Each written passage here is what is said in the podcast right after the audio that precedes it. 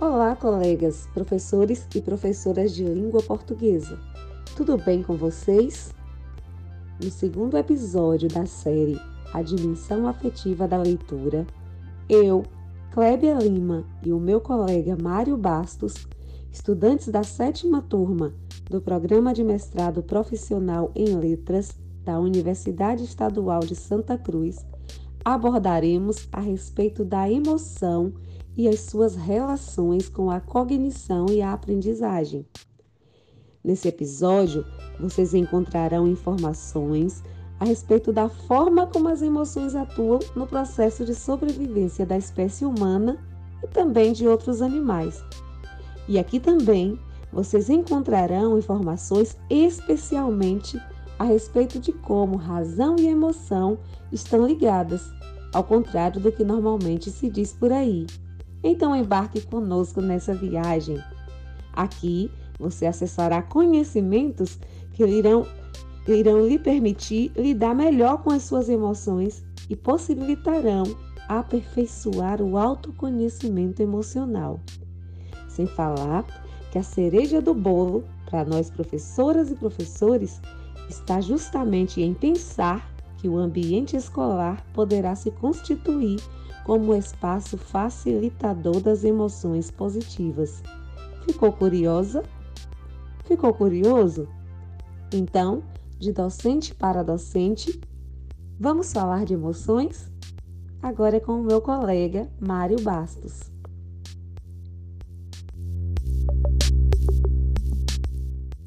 O importante é que emoções eu vivi. Opa, cheguei.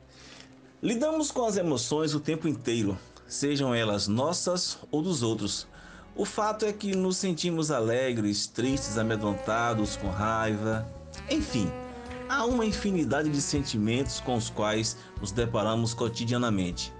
Mas e se você fosse questionado a explicar o que são as emoções? Essa tarefa lhe seria fácil? Então vamos lá. De acordo com o Consenza e Guerra, ambos médicos que atuam na área da neurociência, as emoções são fenômenos que assinalam a presença de algo importante ou significante em um determinado momento da vida de um indivíduo. As emoções atuam como uma espécie de sinalizador interno que alteram a fisiologia do organismo e mobilizam recursos cognitivos como a atenção e a percepção. Você já percebeu que somos capazes de reconhecer as emoções uns dos outros e agir prontamente a elas? Essa não é uma capacidade unicamente humana. Outros animais também a possuem. Pensemos aqui em uma situação. Você e alguns amigos estão participando de uma trilha em uma floresta e de repente um dos membros do grupo, completamente assustado, alega ter visto um animal selvagem se aproximando. Certamente todos e todas estarão acometidos, né? Serão acometidos pelo medo e, consequentemente, agirão com vistas a procurarem formas de se manterem seguros e protegidos. Viu aí? As emoções são capazes de influenciar, inclusive, a nossa tomada de atitudes. Elas são relevantes para a própria sobrevivência das espécies e dos indivíduos. Ah, se chorei ou se sorri, de docente para docente, Clébia. E agora, entre razões e emoções. Quantas vezes você já ouviu expressões do tipo: deixe de agir pela emoção, use a razão? Ou então, enquanto você não aprender a controlar suas emoções, não será capaz de tomar atitudes racionais. Certamente você já escutou essas, dentre outras expressões, que afastam ou separam as emoções das atitudes racionais não é verdade? Pois bem, na verdade, de acordo com os estudos das neurociências, os processos cognitivos e emocionais encontram-se entrelaçados no cérebro, e isso evidencia, inclusive, que as emoções são importantes para que selecionamos os comportamentos mais adequados à nossa sobrevivência, especialmente em momentos significativos de nossa vida. Viu aí? Caiu por terra então essa separação entre razão e emoção. Consenso e Guerra afirmam que sem elas, sem as emoções, nós seríamos completamente inexpressivos e a vida seria muito sem graça. Você concorda? Com certeza também você já observou que todas as vezes que você se encontra irritado, eufórico ou desanimado, o seu corpo dá sinais. Sente-se um frio no estômago, ou um nó na garganta, ou ainda o coração disparado, alterações na sua expressão facial e ainda sudorese, dentre outros. Isso ocorre por quê? Porque as emoções envolvem respostas fisiológicas e modificações corporais que são acompanhadas por um sentimento emocional. Além disso, nós humanos somos capazes de identificar quando sentimos medo, quando sentimos amor ou ódio, porque somos dotados de um fator chamado consciência emocional.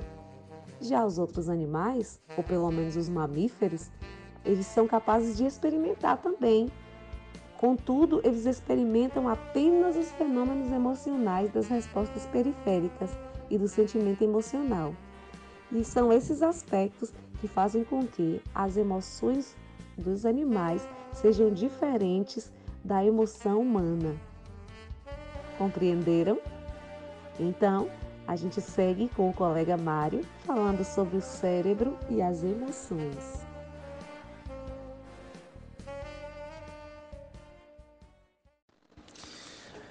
Deixe comigo, Kleber. Vamos lá, vamos continuar com as emoções. O negócio hoje é falar de emoções. Então, ao falarmos das emoções, não podemos perder de vista de que todo esse movimento que inclui os acontecimentos emocionais se origina em nosso cérebro.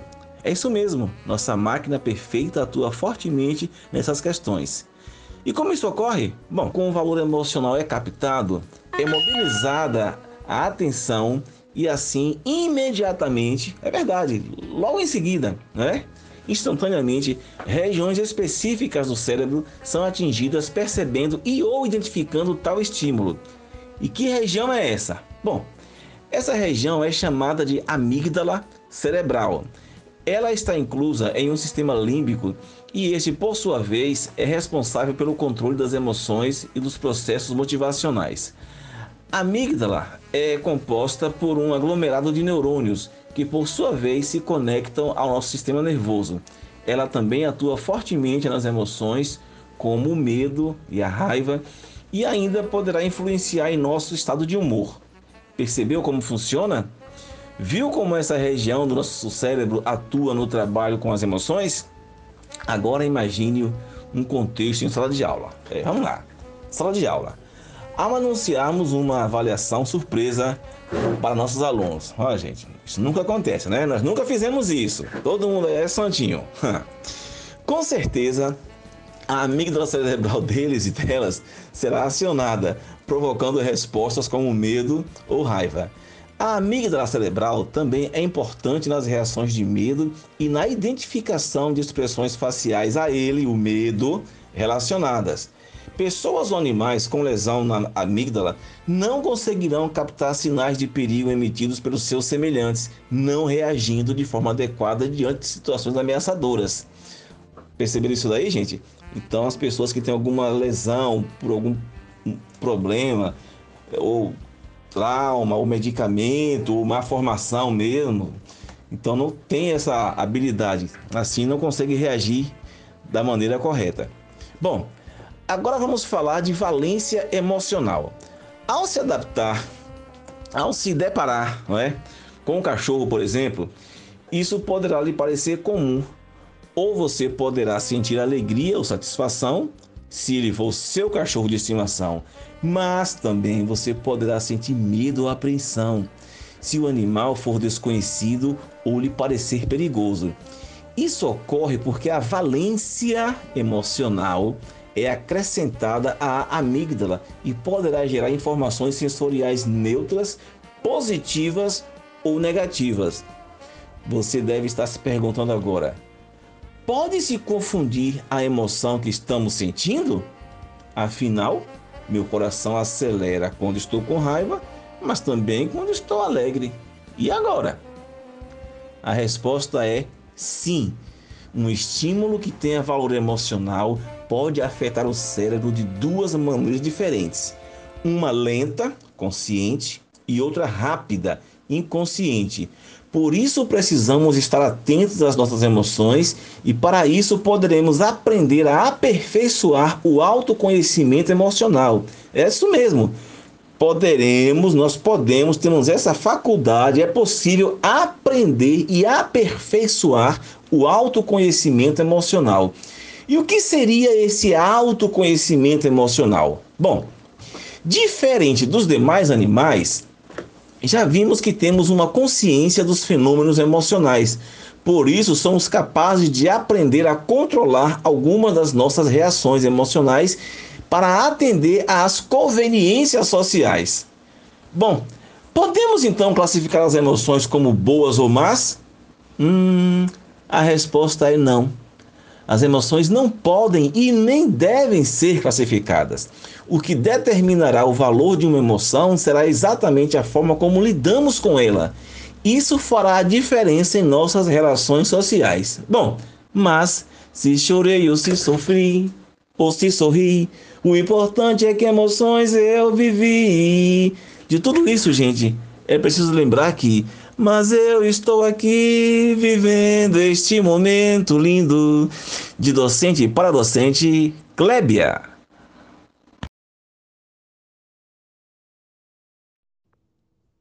Obrigada, Mário. E agora, Alegro Moderato. Como professores e professoras, nós estamos expostos o tempo inteiro às nossas emoções e também às emoções dos outros, não é verdade? Afinal, a gente orienta os nossos estudantes a controlarem as suas emoções em várias situações do cotidiano. Pense em quantas vezes você já realizou intervenções em situações de desavenças ou de brigas entre os estudantes.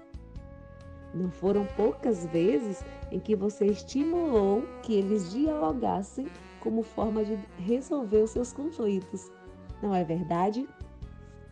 Pois bem, existem ainda aquelas vezes que você aconselhou alguém, né, com vistas a evitar problemas desagradáveis. Enfim, no processo educativo, nós vamos aprendendo a controlar as nossas emoções para que possamos atender às exigências socialmente requeridas. E é aí que nós assimilamos quais são os comportamentos que podem ser desencadeados e os que devem ser inibidos. É nesse movimento que os processos cognitivos interagem com os processos emocionais. Mas, afinal, o que é importante considerar a respeito das emoções no contexto escolar? Então, nós temos aí três aspectos básicos a serem considerados. O primeiro deles é que as emoções têm grande influência na aprendizagem e na memória. É isso mesmo. O segundo aspecto diz que as emoções controlam os processos motivacionais, já que o estresse e a ansiedade têm um efeito contrário nessa aprendizagem. Viram aí? Enquanto as emoções controlam os processos motivacionais, o estresse e a ansiedade têm um efeito contrário na aprendizagem, não favorece. E o terceiro aspecto se refere ao ambiente escolar, que deverá ser pensado de forma que consiga mobilizar emoções positivas, entusiasmo, curiosidade, envolvimento, desafio. E deverá evitar emoções negativas como a ansiedade, a apatia, o medo e a frustração.